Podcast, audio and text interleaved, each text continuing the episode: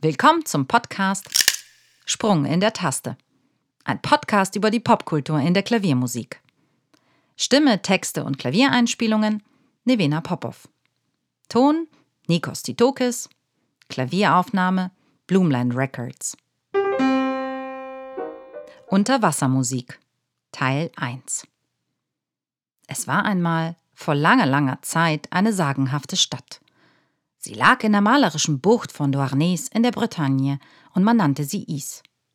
Prunk und Reichtum hatten sie berühmt gemacht, lebten die Bewohner in ausschweifender Dekadenz und ließen die fremden Besucher an ihrem opulenten Leben teilhaben. König Gradlon regierte seine Untertanen freundlich und weise. So wusste er, dass die Stadt unter dem Meeresspiegel gebaut war und jederzeit ein Unglück hereinbrechen konnte. Er ließ einen gewaltigen Damm und Schleusentore bauen, welche die Stadt vor den unliebsamen Fluten schützen sollten. Eines Tages betrat ein verführerisch aussehender Mann die Eingangstore der Stadt. Niemand ahnte, dass sich hinter seinem freundlichen und strahlenden Wesen der Teufel selbst verbarg. Man fand schnell Gefallen an seiner Geselligkeit und guten Manieren, und so lud man ihn gern zum Dinieren ein. Auch König Gradlon zögerte seine Einladung nicht lange hinaus. Beim Königsdinner stellte er dem geheimnisvollen Fremden seine Tochter Prinzessin Dahut vor – die jungen Menschen verstanden sich auf Anhieb, lachten herzlich und tanzten eng umschlungen den ganzen Abend. So sehr sich König Gradlon Glück für seine Tochter wünschte, so trüb stimmte ihn das Bild, was sich an jenem Abend vor seinen Augen abspielte. Prinzessin Dahut verliebte sich in den Fremden, und ein schlechtes, unheilvolles Gefühl beschlich den König. Er beschloss, die Verbindung zu verbieten, doch Dahut hörte nicht.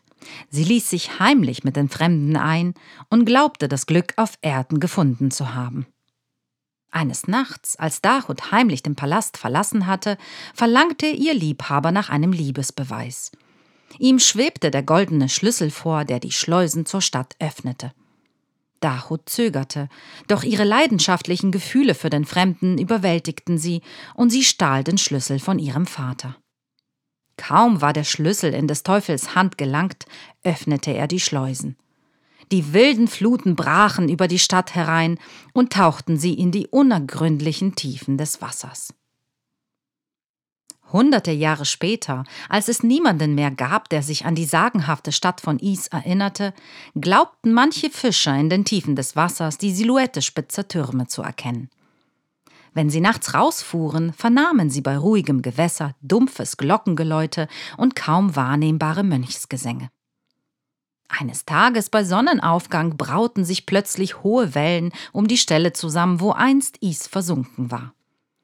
Ein tiefes Brummen erfasste die Oberfläche des Meeres und ließ die Boote erzittern. Die Fluten sprudelten wild auf, und unter dem lauten Getöse des Wassers erhob sich bedächtig eine mächtige Kathedrale. Wie ein Koloss ragte sie aus dem Meer und knarzte ohrenbetäubend, sobald sie eine Welle von der Seite erfasst hatte. Von unzähligen spitzen Türmen prasselte das Wasser herunter, und gewaltige Orgelklänge durchbrachen die Morgenstille in der Bucht von Douarnenez. Als die Musik ganz plötzlich verstummte, erstarrte auch die Natur wie auf Knopfdruck. Kein Wind war zu spüren, und keine Welle hob sich dem Himmel empor. Die Wolken verharrten an einer Stelle und ließen die Sonne das glitzernde Nass auf der mit Algen durchzogenen Wände der Kathedrale trocknen. In der unheimlich gewordenen Stille spiegelte sich der gewaltige Schatten regungslos im Gewässer wieder. Allmählich erwachten die fast lautlosen Bewegungen des Wassers, wogen erst ganz sachte hin und her, dann aber beschleunigten sie und umspülten sogartig die porösen Wände. Die Kathedrale versank in die Tiefen des Meeres und ließ nichts als sprudelnde Wellen zurück.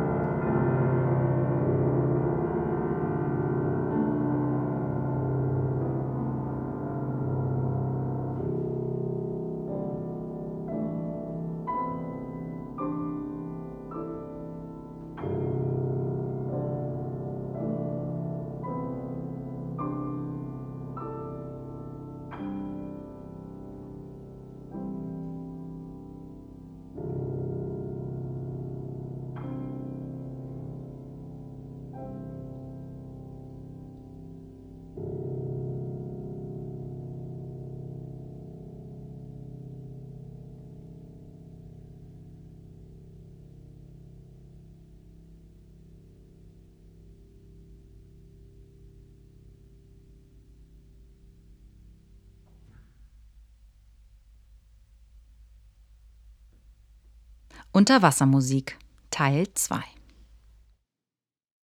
Debussy liebte das Meer leidenschaftlich. Wie ein Maler studierte er die Bewegungen des Wassers genauestens. Er lauschte der Welle und der schäumenden Gischt. Er sah dem Wind zu, wie er die Wasseroberfläche zum Zittern brachte. Er beobachtete die Gezeiten und den Einfall der Lichtreflexe.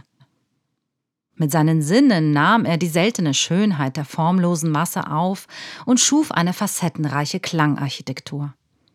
Ob regungslos, still, unergründlich, rau oder glitzernd, vor dem geistigen Auge erwachte das Meer zum Leben.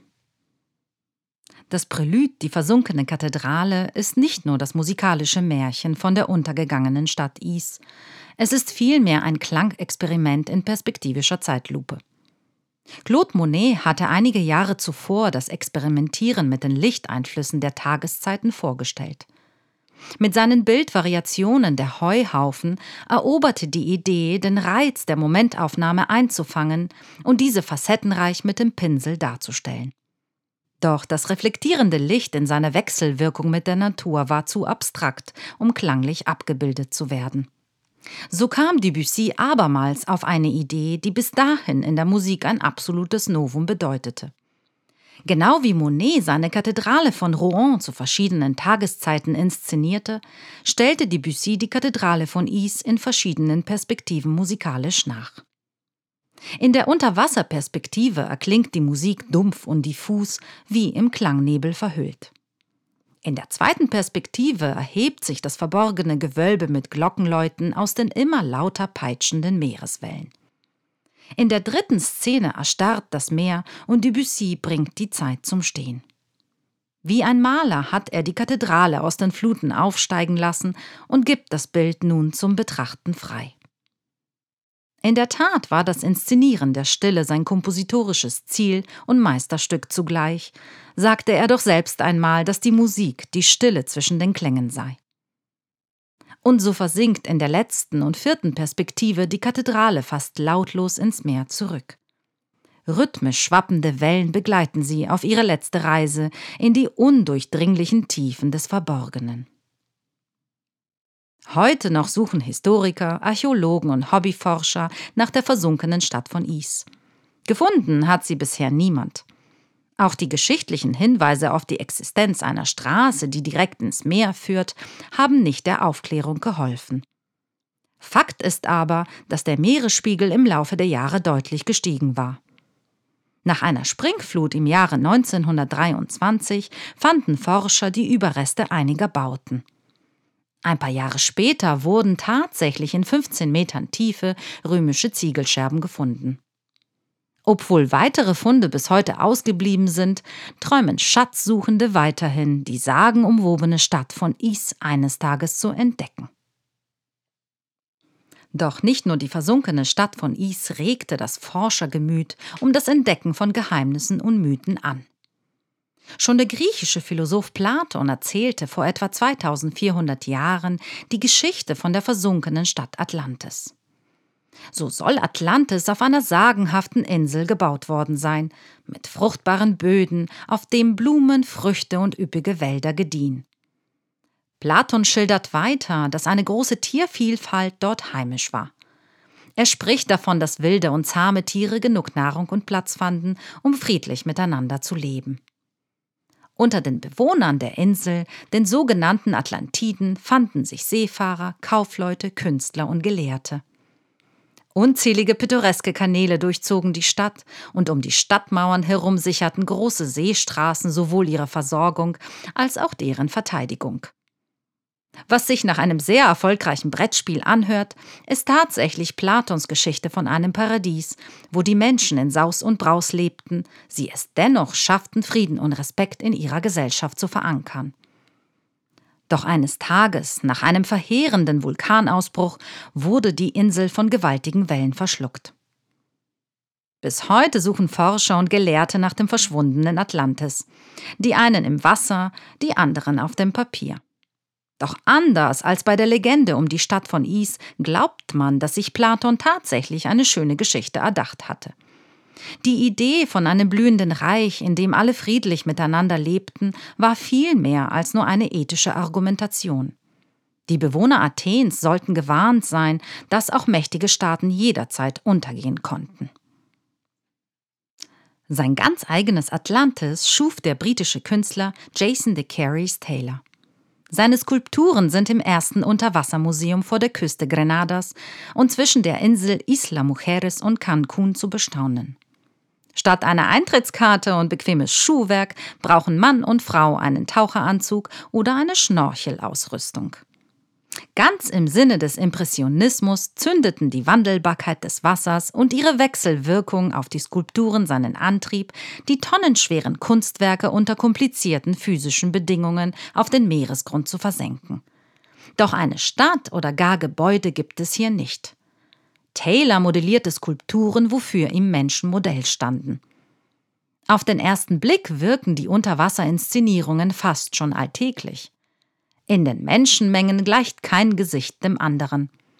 Sei es der betagte Mann mit dem zerfurchten Gesicht, der nachdenkende Angestellte am Schreibtisch oder die betende junge Frau.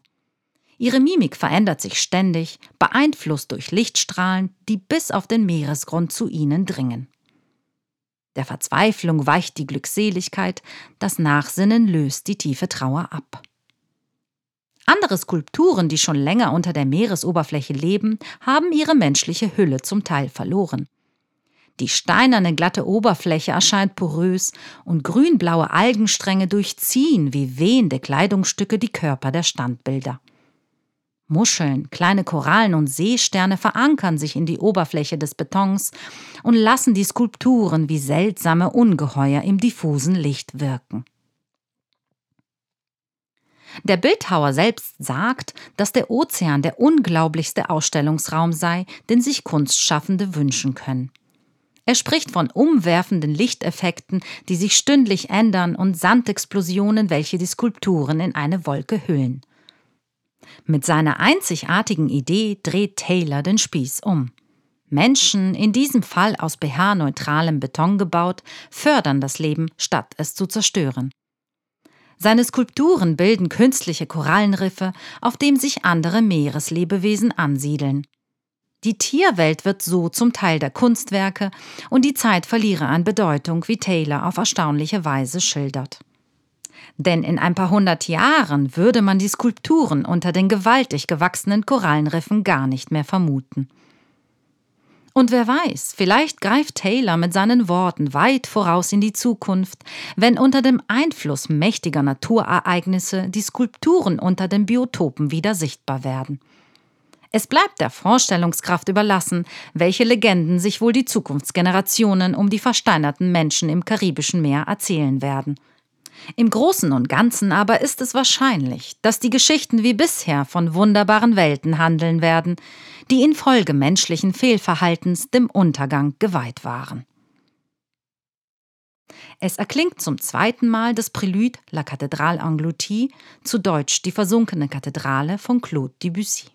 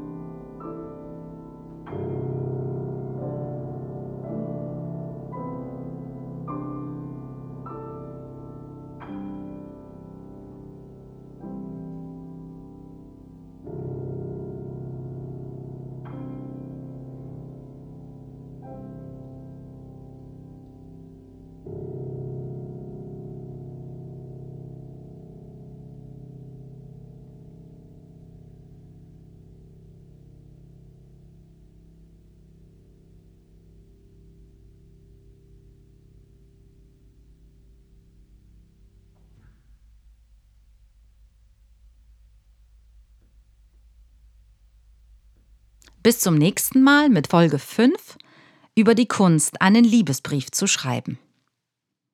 Ich verabschiede mich mit einem Zitat von Claude Debussy. Die Musik ist eine geheimnisvolle Mathematik, deren Elemente am Unendlichen teilhaben.